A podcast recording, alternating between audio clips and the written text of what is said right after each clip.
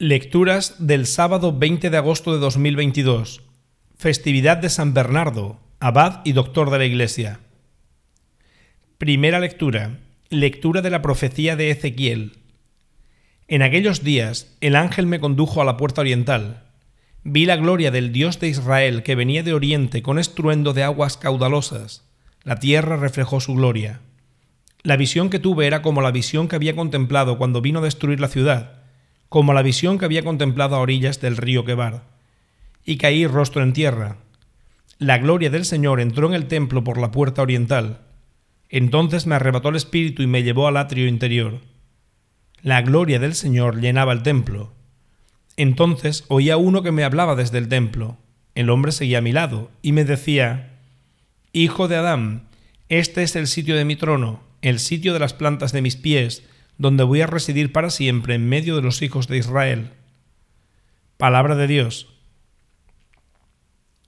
Salmo responsorial. La gloria del Señor habitará en nuestra tierra. Voy a escuchar lo que dice el Señor.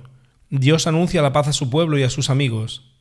La salvación está ya cerca de sus fieles y la gloria habitará en nuestra tierra. La misericordia y la fidelidad se encuentran, la justicia y la paz se besan la fidelidad brota de la tierra y la justicia mira desde el cielo. El Señor nos dará la lluvia y nuestra tierra dará su fruto. La justicia marchará ante Él, la salvación seguirá sus pasos. La gloria del Señor habitará en nuestra tierra. Evangelio. Lectura del Santo Evangelio según San Mateo. En aquel tiempo Jesús habló a la gente y a sus discípulos diciendo, en la cátedra de Moisés se han sentado los escribas y los fariseos. Haced y cumplid lo que os digan, pero no hagáis lo que ellos hacen, porque ellos no hacen lo que dicen. Ellos lían fardos pesados e insoportables y se los cargan a la gente en los hombros, pero ellos no están dispuestos a mover un dedo para empujar.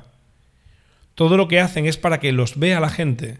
Alargan las filacterias y ensanchan las franjas del manto les gustan los primeros puestos en los banquetes y los asientos de honor en las sinagogas, que les hagan reverencias por la calle y que la gente los llame maestro. Vosotros, en cambio, no os dejéis llamar maestro, porque uno solo es vuestro maestro y todos vosotros sois hermanos.